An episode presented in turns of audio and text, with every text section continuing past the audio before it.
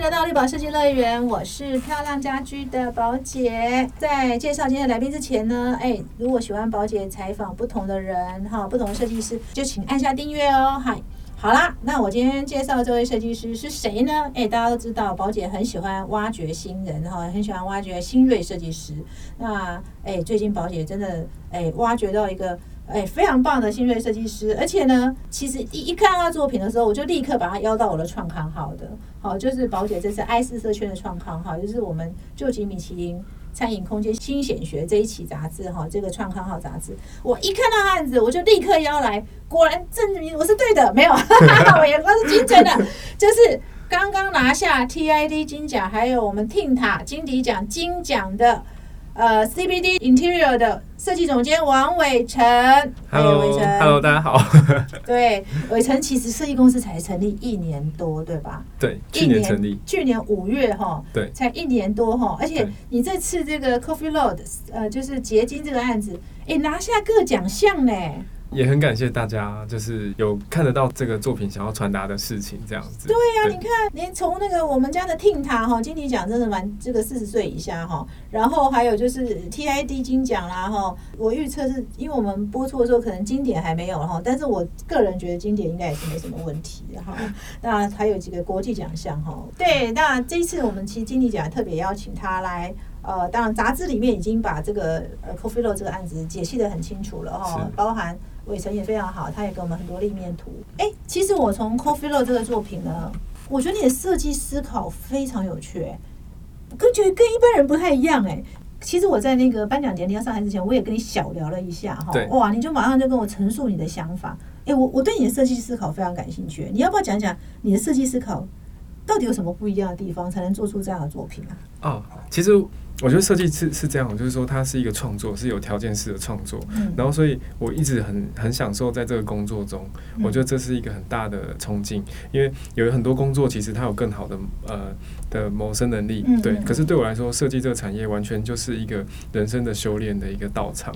所以我其实花很多时间在在吸收很多前辈或是不同的的经验值。呃，每次在分析一个案子或是一个建筑团队或是设计团队的时候，其实我在看说有没有。改变我逻辑的方式，那所以形式是我蛮摒弃的。但是其实我们在职业过程中，呃，实在话其实就是有一些案子，它的表现性低。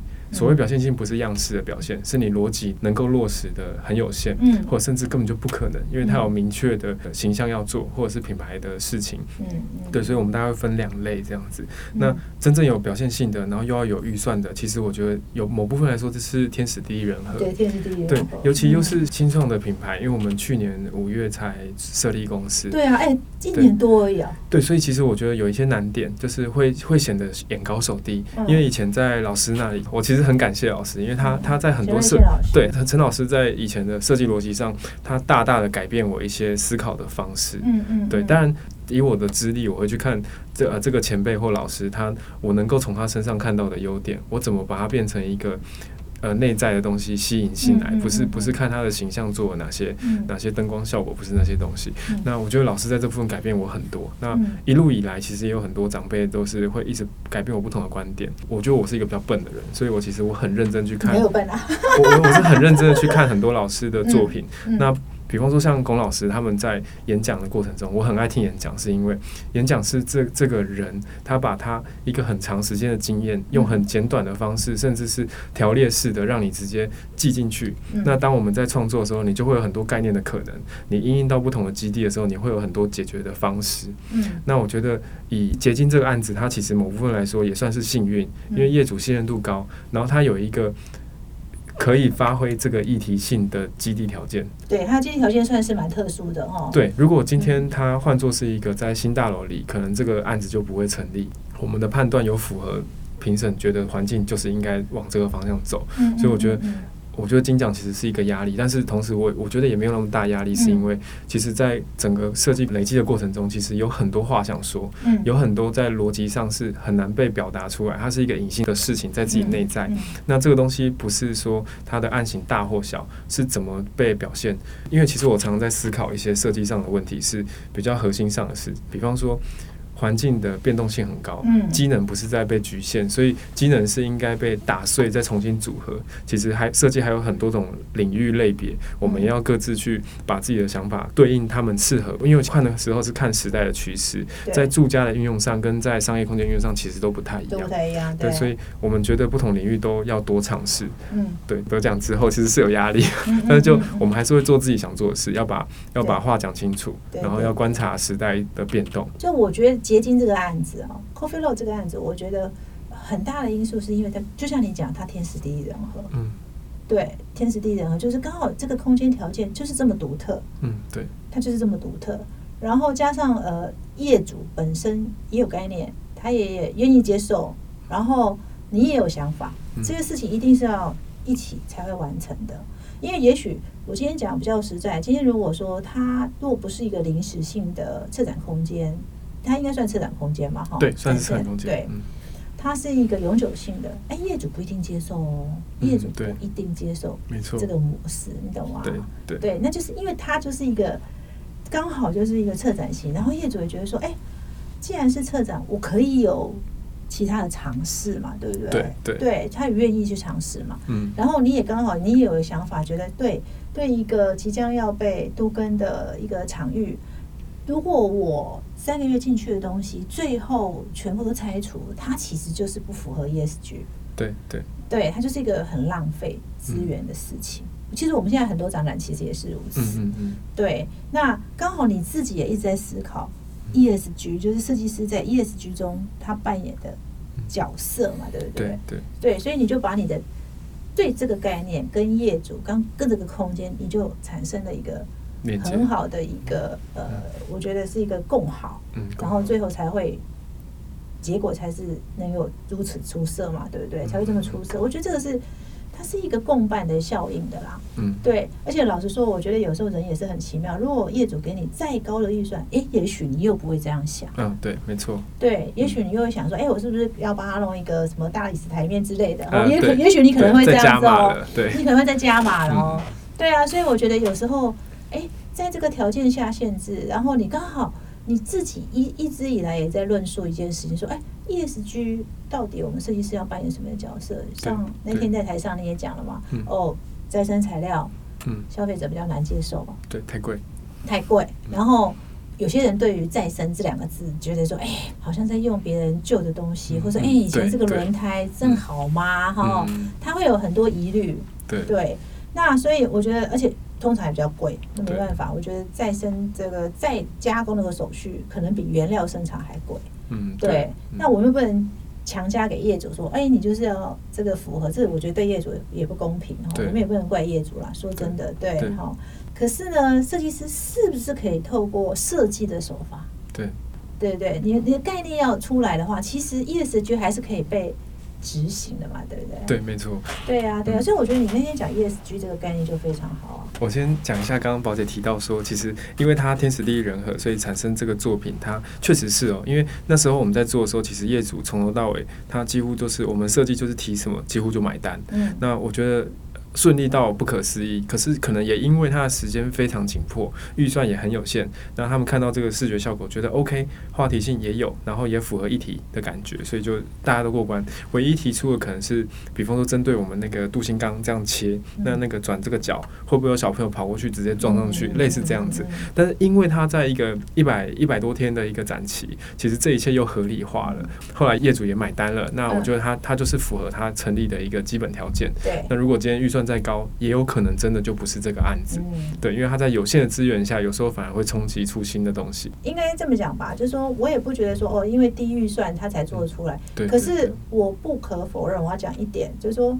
这也是我宝姐长期长期以来的观察，我也必须确实说，很多创新是在条件限制下完成的。嗯，对对，没错，它有时间限制，它有因为限制就包含时间、场域，嗯还有业主喜好的限制，嗯预算的限制。嗯，好，甚至材质的限制，因为有的人可能特定只喜欢某一种材质嘛，对不对？对对，很多创新一定是在限制上条条件下去产生的没。错，我觉得有时候没有限制反而不容易，因为这设计师，我觉得这也没无可厚非嘛。包含业主觉得，哎，我都已经花这个钱，那我就要什么东西，对，或者是设计师，哎，他都已经有这个预算，那我可以再用更什么样的东西？嗯，对。所以有时候你就会变成，哎，其实你跟大家用的差不多。对，没错，没错。对，所以我我对创新这件事，不是说预算限制，我不会那么绝对，我会觉得说，不可否认，创新绝对产生在各种条件的限制之下，嗯，才会有的，嗯。对吧？没错，没错。就像我们我们那天在典礼上看那个大陆那个小户型，嗯，对不对？匠坊张淑媛，嗯，张淑媛，对，淑媛，她也是在一个条件非常限制之下，嗯，去完成的吧。对，没错。对吧？他又要当办公室，然后他又要住家，好，然后他要怎么去实现这两件事情？对，呃，办公室我需要常住，可是是一个住家，我好像需要有个朋友聚在一起聊聊天的地方。他这种种条件限制之下，他才。有这个案子产生嘛？对，没错。没有限制之下，其实反而不容易创新。对，我也觉得，其实设计好玩的点，它跟艺纯艺术创作最大的差异就是，它有条件，有条件之后，你得到的不是大家都拿到的一块白色画布，你可能得到的是更多奇怪的一些基础的一个设定，或者是附加的条件。我觉得这是好玩的，这是设计最迷人的地方，因为它让你可以因应这个条件去做回应。那同时，就是我们其实以前在学生时候，其实那时候很粗浅的阶。段就是呃初心者的状态，其实那时候看设计的角度跟现在有天壤之别。那那个差异在于说，以前看的可能是外形结构那些我们都看得到表象的东西，可是现在更多，因为实际职业多年，然后也也工作很久了，看的时候会先看条件，然后我们会先先想说，如果在这个条件下，我会怎么去回应？那这个案子他怎么回应？我们会用这种方式切入去看这样子。我们常在评图的时候，我们也是在想，哎。设计师有没有在体验这个现在生活环境的变化？譬如说，我们一直觉得，像我这几年在评的时候，从二零二零年疫情开始，其实我们就一直在期待说，有没有人在回应这个环境？就有没有人在回应这个 COVID nineteen 对整个生活、整个商业模式所产生的影响？嗯，对，其实我们就一直在期待回应这件事情。嗯，但我们我们还蛮高兴的是。呃，确实它需要时间，因为二零二零发生的时候，大家都以为很快就结束了嘛，对不对？然后到二一二一发现，哎，好像好像应该可能没有那么那么快嘛，对不对？到二二，然后又有点绝望，觉得哎，到底什么时候结束？到二三，哎，突然就结束，也不算结束，突然就解了嘛，哈。所以我觉得这个很多回应应该是。经过的时间到今年，其实我们就要看得到成果。嗯，对，大家的回应嘛，哈。嗯。而且这个现在的回应是，你会发现它就是未来生活或者是一种模式。对。其实包含你讲的 ESG，好，Coffee Low 这个案子，包含现在很多品牌其实也都在做这种临时性的车展。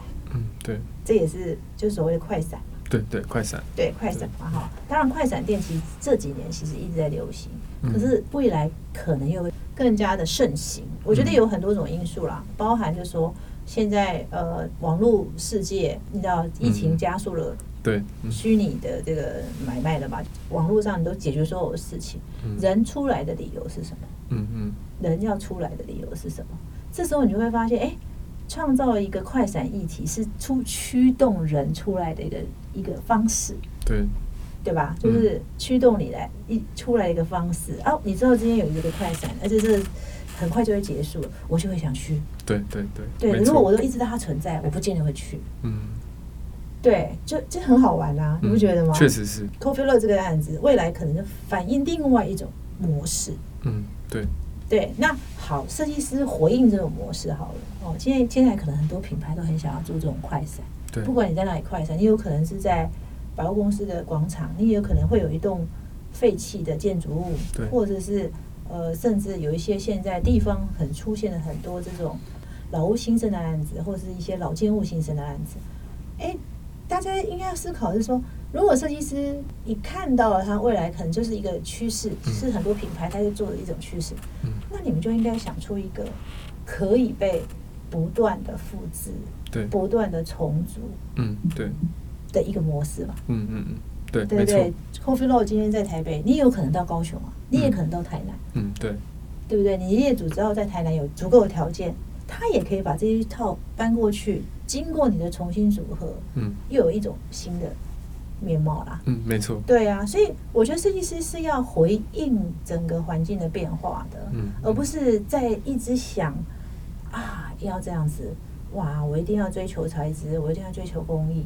其实嗯工艺跟材质，我因为我一直在当评审嘛，从评审角度来讲，我我不会觉得这这个是最主要的，嗯，对哎，对，嗯最主要。其实大家最在意的还是你那个后面背后设计者他想要起论述的观点是什么嘛？对，没错或者。是说你回应的这个环境什么事情，对不对？这才是比较重要啊。对，对，这是我们比较期待的嘛。对，所以我就哎、你这个案子真的很厉害。你看，你拿到我们的 Team 塔金底，对不对？TID 一年拿到金奖，一个奖项真的是得到非常多肯定，代表其实评审们，而且是这些有高度的专业的评审们是认同也。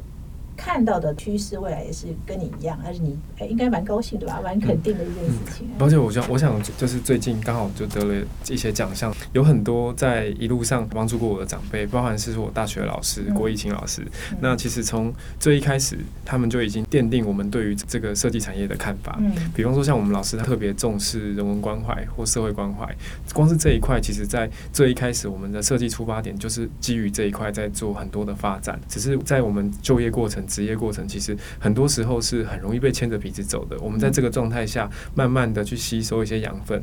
那等到自己开始有一点力量，能够发有发言权的时候，到了这个案子，我们也觉得说啊，它是一个小案子，呃，投比赛也不太确定说呃成效如何，大家能不能赞赏这个作品。那现在目前成绩还不错，那我就对我来说是一个好的点，是因为我们给他的一个给对于这个案子的一个观点或是看法，其实他对环境应该是好的。嗯那这个是一个小小的发酵点，如果能够有同业或是同年龄，甚至比我们前资资深的前辈们，大家在这个产业上能够觉得说，诶，这个做法不错，不管是基于利益利益考量，或者是基于真的觉得开始觉得说，诶，环境其实大家来重视了，嗯嗯我觉得能够有一点发挥效益。是我们觉得最最好的事情，不是说他这个奖项的这个事情。当然得金奖真的很感谢大家，嗯只是我觉得他的重点是，诶，他他有影响力了，这一点好像对我们来说是就是有有被影响了可能大家会觉得说，哎、原来评审的观点是这样，然后这个东西因为这样子拿到他不错的成绩，所以大家会去不管是说在想要得奖，或是想要追求什么，大家的角度可能不同。可是如果这这种观念有被复制，我觉得是有尽到一点点。反馈的效益，所以其实因为刚刚宝姐有提到说今天九二八是教师节，然后我也我等下也会打个电话跟我们老师讲教师节快乐，因为其实我很感谢他在大学期间给我们奠定了一个很好的基础。嗯嗯那嗯，到后来，其实其实要感谢的人真的太多了，所以听他很好，他最后让我上台可以讲，也愿意让我、啊让我挤那个一点时间。跟 TID 一起合并讲，嗯，对，因为 TID 那时候太紧张了，那时候其实他有一个很神秘的点，嗯。就是他不让你知道。对对然后对对，我我其实原本有去 TID，我想说，哎、我们有得奖，那应该是拿完 TID 奖，然后就可以走了，因为那时候很饿。然后后来突然被说，哎、你得了一个大奖，这样啊，你要上去，然后脑袋一片空白，就很简单的谢谢评审，嗯谢谢比赛然后就下台了。然后我就发现不行，我这样就隐恨，就有一个遗憾。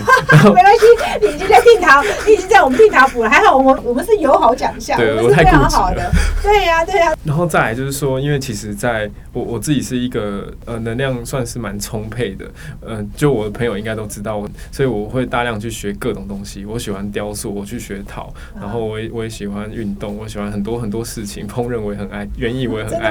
然后 然后自己喜欢的可是蛮喜欢，对这些东西全部构成我的样子。嗯然后我我其实之前很常很很爱上课，我去上那个呃大地旅人的自然建筑的课，嗯然后从那个地方我也开始发现说，诶，环境。环境是什么？环境的重要性是什么？嗯因为像我我是台南出生的，那我从台南一路到台北，其实我没有退路，我必须好好的做事，然后我就跟着每个每个老师、每个老板一直做事，然后跟着业主这样做事，然后住在这样的环境里，其实我已经渐渐脱离所谓比较郊区、比较乡下的那种状态。某部分来说，我突然发现说，其实我好像已经越来越看不清楚环境其实好的样子是什么。嗯在前几年那时候。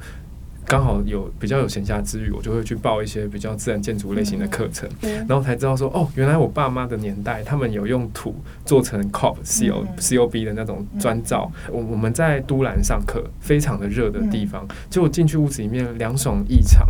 然后我就发现，其实我们在台北随时都在喊热，那其实只是越来越热，因为它是一个温室的感觉。对对，没对，然后我就觉得，曾经那时候我跟那个我们的授课老师 Peter，他是一个美国人，嗯我刚才讨论说，这个东西到底要怎么进入室内空间？我们可以进到什么力量，或是部分某些地方用土墙去去做取代。可是我们遇到一个问题，其实跟再生材料一样，就是再生材料太贵了。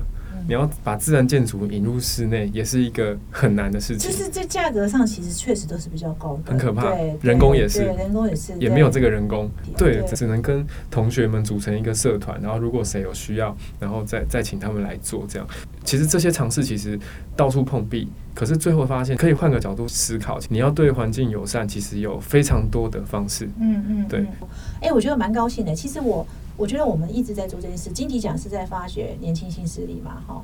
那我们这次 I 四社圈杂志的转型，其实我觉得媒体角色应该探讨的是一个设计的一个议题嗯，趋势，而不是在在谈在讨论谁的作品好。我只是在登设计师的作品，我嗯我不想要这样做。我觉得我们应该要探探讨的是，到底这个社区趋势走到哪里。所以这一期呢，其实我们在这次的转转型之中，其实我就特别为什么我特别有设一个单元，就是 detail 的原因，就是因为我希望我能够挖掘像你这样的设计师，年轻的，然后又跟这个议题相关的嗯，然后我觉得可以去展现你们的设计，然后最重要的是，我觉得你们的设计都是在符合当下我要讨论的议题。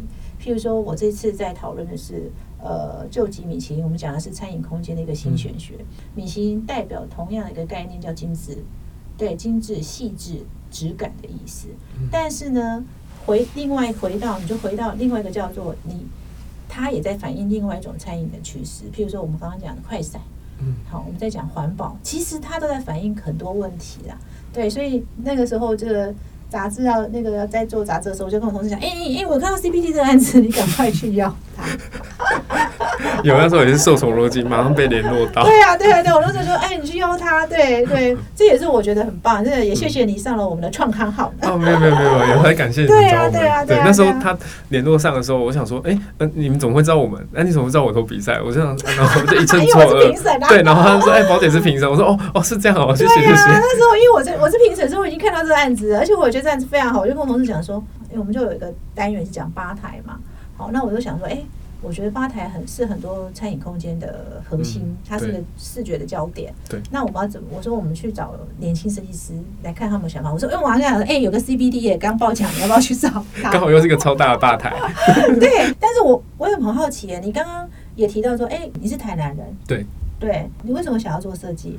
呃，其实其实是这样，我我我台南人嘛，好然后我高中就觉得我我不是读书的料，然后我就觉得我很喜欢画图，嗯从小就是从来没有断过，就是喜欢画图这个事。嗯嗯然后我我我妈其实都一直骗我说，哎、她可以让我去学画那个绘画班什么的，骗我，她都给我姐，我什么资源都没有。真的吗？她就觉得男生就是要学跆拳道，我超讨厌学跆拳道，一直被打。然后后来我就我就一直在画图，一直在画图，然后果不其然到了。要升高中的时候了，我妈就说：“啊，你要哪一间高中？”我说：“嗯，我想要就是广告设计科好像不错。”好然后后来我妈说：“不要读那个没前途，你以后要做招牌啊。”然后我就说：“没有啊，那可以有很多事情可以做啊，平面设计啊。”然后后来我我我真的就是也很认真，稍微认真一下了，真的认真起来了。然后就考到那个台南高商，嗯然后我就读广告设计。然后那时候记者体系，其实在普遍长辈的观点是比较，呃，你你不会读书，你才会去那里。对，其实我觉得有点错误。对，可是我觉得技职是很迷人的，嗯我我自己这样觉得。然后学生有分两种，因为在这样的教育体制下，会分成是说你很会记忆，你很会。读书很会考试，那另外一种是学习技能很快。那我我觉得我是倾向这一个的，很感谢我爸妈，其实没有一直阻止我要逼我去读书，因为我那我就会一败涂地。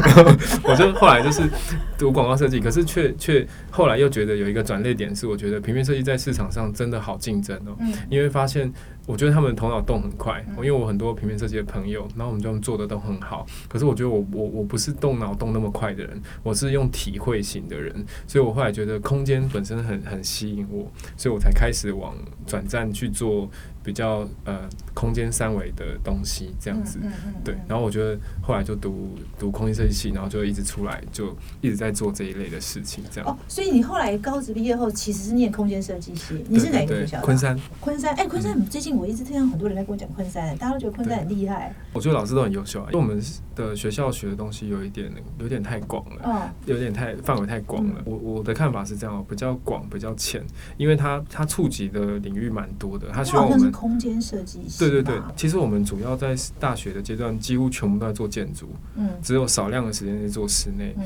那我我是真的很认真的学生，我自己可以这样说，嗯。我每次的提案都很认真，然后老师也真的是花很多苦心在教我们。那呃，所以我们我们其实偏向建筑的这样子，然后偏向建筑，对，可是其实我们带的深度又不像不像建筑系那么深，结构性什么都、嗯。都不够，嗯。所以我们出社会，其实我们面临一个很大的问题是，学生不知道自己要做什么。哦我好像什么都可以做，但我好像什么都重新来过一遍。，嗯但我觉得其实这个老实说不是问题，因为嗯所有初心者出来，你你都是拿着笔而已，嗯你就是要开始去画图。我觉得大家都面临一样的事情，，嗯所以我觉得这个某一部分也超级符合我的个性，就是什么都想碰，嗯然后你什么都可以组合成新的可能性。嗯对，然后我觉得这这个角度蛮好玩的。嗯那我们老师其实他花很多时间在讲社会关怀。我的指导老师是郭一琴老师，嗯，然后他，对嗯他很认真的在讲这一块，然后我非常有感触。我毕业其实没有带走什么特别厉害的设计的能量，可是我我觉得我针对议题性的东西，其实有很明确的自己的吸收，这样子，对嗯，嗯，哎，所以其实大，那你昆山毕业之后，你就直接上台北了吗？对，就直接上台北工作了。哼，那时候就觉得说你一定要做室内设计或建筑类的吗。呃，很清楚，对你，今天那时候已经目标很清楚了。对对对。哦，对，原本要直接就开始去事务所上班了，好然后后来我就问我朋友，我我我超笨的，我就问我朋友说，建筑一个案子多久完成？然后他想说大概三四年以上。好，然后我说那室内设计，他说大概三四个月。然后我说嗯，那就是室内设计了，我没有耐心。但是我你是火象星座的吗？你我是我巨蟹座，你怎么一点都不像？因为有有太多东西想要表达出来了，然后哦就觉得时间性拉那么长，我真的可以吗？但很奇妙的是，还是始终会走到要慢慢磨这一这条路。你那时候进台北上事务所，你第一家上哪一家？呃，我第一家在竹内中泰建设的，哦，竹内它室内设计很快，它速度应该是快的哦。它速度快，哦，所以现在竹内，所以陈陈瑞宪老师的事务所应该是第二间喽。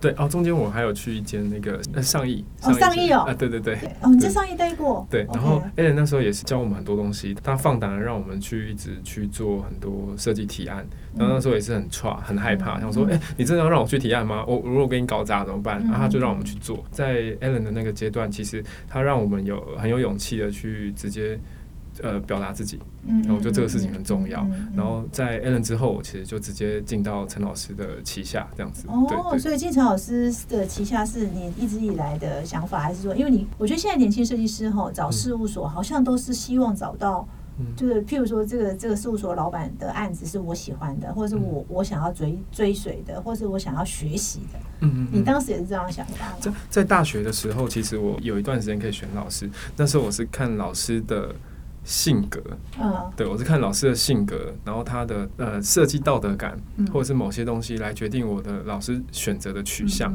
但是纯粹是一种人跟人的关系，然后我决定这个人是我的老师，嗯我相信他这样子。出社会之后，可能就更务实一点，或是直接看老师的能力、设计能力跟他的视野在哪里。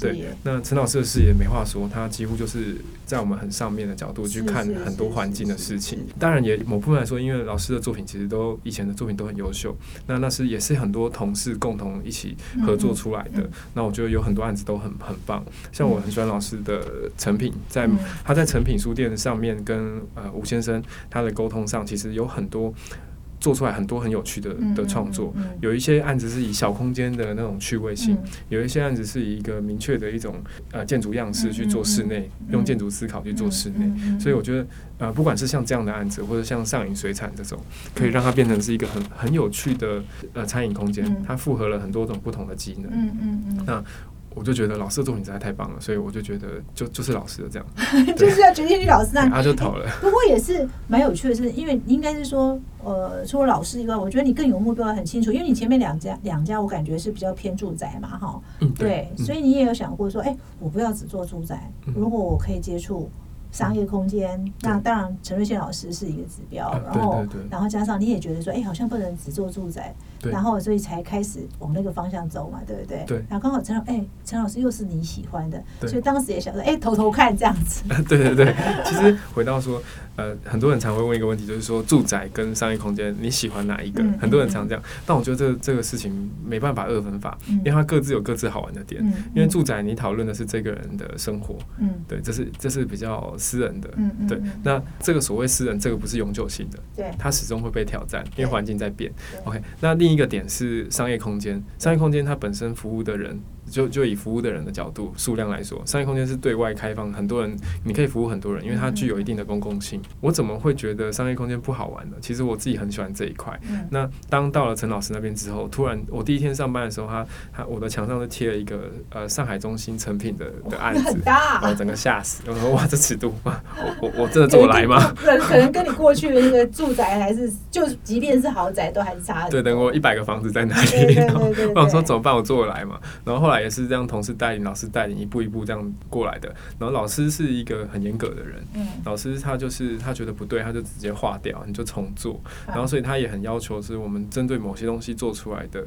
物件可能就要直接做一个 markup 给他，一个模型给他这样，然后我就在那边，与其说像在职场，我觉得他更像在研究所。嗯嗯嗯，对对对对对，很像一个研究所。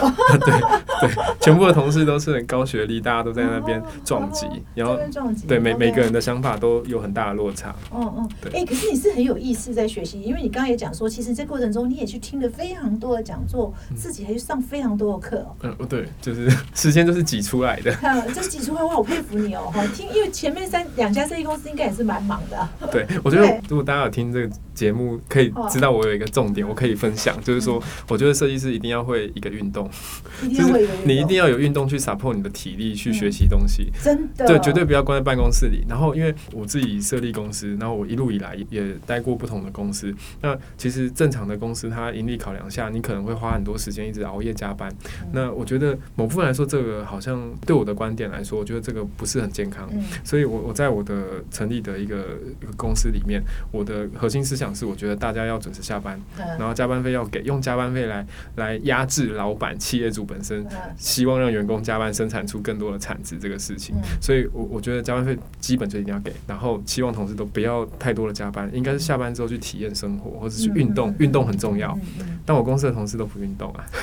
那 有没有大家运动？哦，不行，就是不行。但是，但是我自己是很爱运动啊，我有很多运动的的的选择。是玩什么运动？呃，羽球、排球、足球都有。OK，你带跑步啊？呃，跑步也很好，对，好像可以。对呀，你看我是跑步啊。哎，我觉得我体力很好，应该是我自己也蛮爱运动的。嗯，对，因为我我有在跑步，对我蛮喜欢运动的啊。我觉得运动一个要做好工作，其实很重要是体力啊。对，你光是体力赢人这件事情就已经就已经可以赢很多。对，主要健健康很重要。真的，就是有的人三个小时就觉得啊累了，但是也是会累了，只是可能比别人更不会时效再长一点，就会在时效再长一点。对啊，这这我觉得这个有差哎，真的有差。对，所以其实。可是开业是你一直以来的想法吗？对，大概是从入行的一开始就有这个想法。我在台南刚退伍的时候，其实有短暂的在一个设计公司跟着我第一个东家苏雅玲苏小姐。那我觉得她给我很多的创业的一个基础，她很有效率，她很多事情是用逻辑做事的。嗯，因为从学校刚出来的我，其实是一个。很嫩的角色，所以我我其实很多时候都是用感情在做事情，对，就觉得说，哎，哪个师傅好，哪个哪个业主好，怎么做事，我的逻辑是一塌糊涂。那他奠定了我说，其实事情应该更有逻辑的处理。是啊，所以其实我我觉得很好玩的是说，很多人其实，在呃就业过程中，其实都会去。评断说谁好谁不好，谁不好都在看不好。其实你换个角度，全部都看好的，你你你会成长比较快。嗯，因为每个人都有他明确的优点，真的，因为每每个人优点都都会很强烈。哦，对，所以我觉得你都看他的优点，那吸收成你的，那是最好的事情。对对，是不是因为这样，所以你刚刚讲说，你其实，在听讲座的时候，你都很在意那个老师的逻辑性，因为其实那个逻辑就会影响你的逻辑，所以你也一直在训练你的逻辑。我发现，对，因为我逻辑本身是不好的，我我不是一个天资聪明的小孩，所以我我我 我很努力在改变这个。对对对对，没有没有，我觉得应该是说左脑右脑不一样嘛，对不对？因为逻辑这种东西，感觉，因为为什么理人家说理工科的逻辑比较强，就是因为他就是在数学那个架构里。那像喜欢画画的啊，或者是喜欢写作，其实他是偏文科嘛。嗯，对。对，文科的人太感性了，其实。那个逻辑真的是需要被训练诶，你讲我都很有感触，因为我也是被训练出来。因为因为我我自己周围有几个真的很好的朋友，然后文组逻逻辑绝对可以训练，然后正大毕业的人之类的，然后我跟他们很好，然后他们哦我们的这一群伙伴其实都围绕在水象啊、水象星座，然后土象啊这样子，然后我觉得大家属性蛮像的，然后都都是情感比较充沛的人，因为是属于偏向创作型的人，对，这样，然后我自己也是。这样，所以我很努力，要要要让自己背道而驰，去抵抗自己所谓被灌输的这个这个这个性的对对这个惯性。哦，这我非常的理解，真的，一个文科出身的人要训练逻逻辑是不容易的。对，可是我觉得绝对可以成。可是那个过程中，怎么训练自己的逻辑？做菜就是一个逻辑。嗯。但我很会做菜嘛，对，所以我就觉得，后来我发现，哎，也不一定要从数学学逻辑，就做菜就是很好的逻辑嘛。因为做菜是同时面对五道菜，可是五道菜。如果你的顺序是对的，五道菜是其实三十分钟统一处理出来，统一处理出来，你不会一道菜跟另外一个道菜落差太大。啊，糟糕！那那宝姐这样讲，其实我那我可能逻辑还要还有的训练，因为我以前我我其实之前在陈老师那边，就是开业之后我真的没办法了，因为真的是校长兼敲钟在做事。但在这之前，其实我在受聘阶段，其实我很喜欢找朋友来家里。那我们家在一个露台，我有很多植物这样。那我喜欢找朋友来吃饭，我就常常一直煮饭。那我喜欢中菜，我有在研究中菜，然后所以我常常做一堆中菜，像就是肥牛啊什么的。然后我常常就是大家都来了，等超久，我才把菜全部弄完。但但我真的觉得他这是一个训练哎，我自己觉得你像你像你刚刚讲说，你很喜欢园艺，园艺跟生活有关嘛哈，它跟美有关。然后你很喜欢运动，就跟体能有关嘛，哈。然后我觉得喜欢烹饪，哎，其实室内设计就是一个逻辑嘛，对不对？对。其实室内设计，你回头想这个逻辑，哪个工班该上，哪个工班要下，你如果逻辑错了，你是是耗工耗时，预算还会耗很多哎。对，没错。对，我就说，其实它就是一个训练，所以你三个都有训练到。对呀，今天伟成讲很多话，我都觉得哎，好有感觉哦。确实，在听别人演讲的时候，其实你不是要去听。那一个人的讲的话，好笑的话，是他的逻辑是什么？他背后那个逻辑，他想陈述的是什么？对，我觉得你也在反思说，哎，这个逻辑是不是？哎，我可以采用这样，所以很早以前就想创业。为什么选在去年呢？去年是疫情很严、还蛮严重的时候创业。对对，你在最坏时期创业，为什么？呃，我之前有跟我一个很好的朋友一起合伙创业，然后他现在也做的不错。到那时候，我们开始发现说，哎，其实两个人设计方式其实稍微不同。那在那个地方做一个阶段点，其实没有特别的时间性的问题。你真正创业应该不算是去年喽？啊，对，可能在更早一点，但其实我们都还在摸索，就是。开一个公司，他需要具备什么东西？原先在陈老师那边，可能还没有那么快就要创业，是那时候刚好朋友找，然后就是，哎，那就那就一起来试试看吧。所以那时候老师有曾经说，啊，你现在市场不好，你出去都做小案子什么的。哎，他真的说中了，但是还是在努力啦。所以就是前前一个阶段花了一年多两年，我们合作一个品牌。那接着我开始在。呃，去年的五月的时候，跟他讲说，哎，我们分开做好了。但我觉得其实都各自都有各自的想法，也都可以有很好的表达，对，所以我觉得先各自做做看，我觉得还不错。嗯对，反正大家都还是好朋友这样。哦，那也蛮有趣的哎。对啊。其实陈老师讲的没错啊，你那个时候出来，那就是二零二零左右喽，对不对？对，差不多。呃。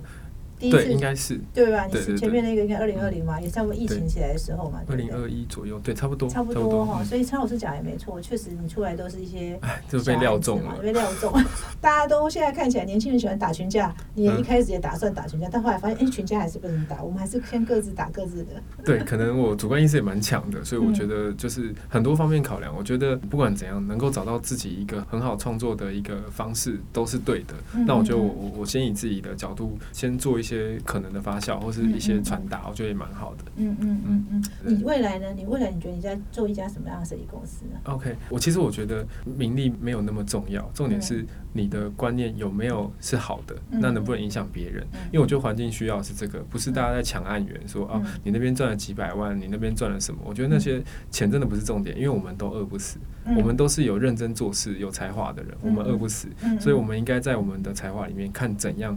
能够有一点点些微的贡献也好，嗯，像我们公司其实它偶尔会有一些资金拨去做一些人道救援之类的。因为我曾经曾经有一个建筑师长辈，他们以前从潘基老师那边出来的，他那时候其实给我一个很好的一个想法，他说，其实你只要认真的做你的行业的事情，就是一种很好的社会反馈。嗯，那所以我我其实是很认真在做这事，没有任何职业。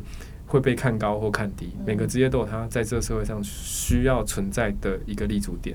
对，所以我是秉持这个角度在在做事。那我也希望像 ESG 里面有谈到一个社会责任、公共性的事情。我希望我能善待我的同事们，我找进来的人都很优秀，就是我现在公司里的，他们也正在赶东西、感图。对啊，我觉得其实我们都算年轻，我也算年轻，然后就大家都是很认真在四十岁以下，对，都都很认真在做事，都还可以报呃金鼎奖，对，快要不能报，但是但是努力一下，对，然后我就觉得大大家其实是以以一个很好的 team team work 的状态在做事，然后我能够有善的想法给他们。我我一定会会老嘛，那我老了之后就换他们了，因为我们差了一轮以上。对。那当换到他们的时候，他们怎么，他们用什么样的的观点去面对那个环境，我觉得很重要。嗯。那如果跟我有有缘合作过的人，他们不一定会待很久，这是一定，这是现实嘛？这是现实啊，这是产业的现实。对对。那当他们出去之后，能够把我认为对的事情带出去，如果有带到百分之十、百分之二十，我就觉得是很好的。嗯那所以我觉得我跟我的同事相处应该都还算蛮好的。嗯那公司因为现在在中山区，然后我未来已经找了一个新的地点，在呃仁爱路上，所以未来在那个空间其实呃尺度比较大一点的。然后我也希望说有可能在那个地方跟我的一些策展的朋友合作，在那边办一些讲座。嗯嗯嗯，对对对。现在几个人？呃，现在公司三个人，三个人，对对，不大，对，很小，对对对，所以对未来想成立一个什么样的事务所呢？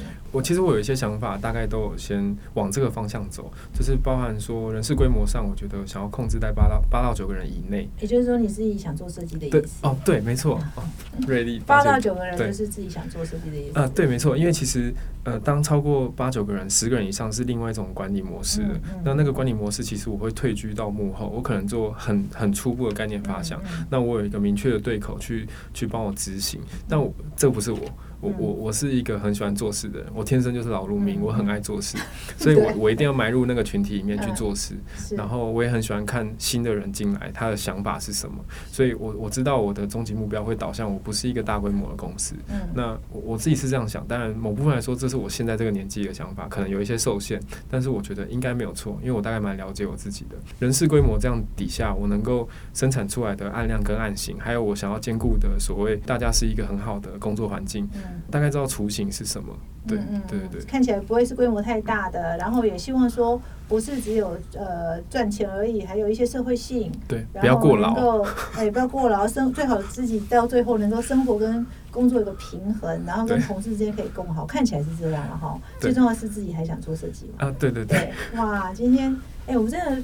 非常谢谢伟成诶，对，而且我觉得跟伟成聊天很有趣，其实他的速度非常快，应该跟我讲话速度有的拼的那一种，对。我觉得宝姐速度酷，宝姐讲话超有逻辑，因为我其实常常岔题，一直一直往外扩出去，你会帮我拉回来，我觉得这个好重要，因为我就是一个会这样飘掉的人。因为我的工作，我的专长是采访，对。但是我觉得真的今天跟伟成呃聊的时候，我就觉得哎，好好玩哦。宝姐的工作有趣，就说或办经理讲有趣，说哎，就是真的看到好多年轻设计师哦，然后。挖掘到你觉得哎有趣的人的时候，那一种呃雀跃感是其实也算是我的成就感。你们可能看到最后完成的案子，你们会有。成就感，我可能是看到我们觉得哎，呃，这个挑中的设计师，或者是哎看到哎就不错设计师，然后他有很好的发展，或是很好的作品，那就是我的成就感嘛。所以也很高兴今天那个围城啊，你看保险官还算整哦，真的，当时看到这个案子，立刻说哎，赶快收进我们的创刊号，赶快我们那个餐饮空间新鲜学那个太适合了，赶快来进到我们的创刊号，然后呢。这个果然，嘿，你看后续也很好，你看陆续奖项都得了，嗯，对，这也是我我觉得我这次呃，我们转型创刊很重要的一个蛮重要的一个工作，就是我希望持续挖掘设计新势力，然后我希望能够让更多设计师能够被看见，好，这个是我们最大的目标。那我们今天非常谢谢伟成，谢谢，谢谢。